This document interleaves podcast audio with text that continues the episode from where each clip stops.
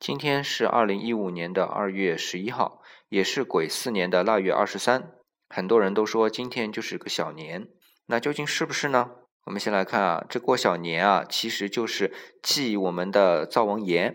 那民间呢，对于祭灶王爷啊，有这么个说法：是官三民四传五，也就是说，做官的人家是腊月二十三。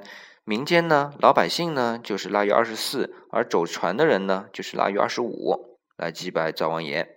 那今天呢，我们来说一下为什么会有官三这么一说。其实啊，原来官家跟我们老百姓也一样，都是腊月二十四过小年的。那么说是啊，在雍正爷的时候啊，在腊月二十三要祭拜神寺的。那么雍正爷呢，为了节省开支，顺便在那一天啊，就把灶王爷给祭了。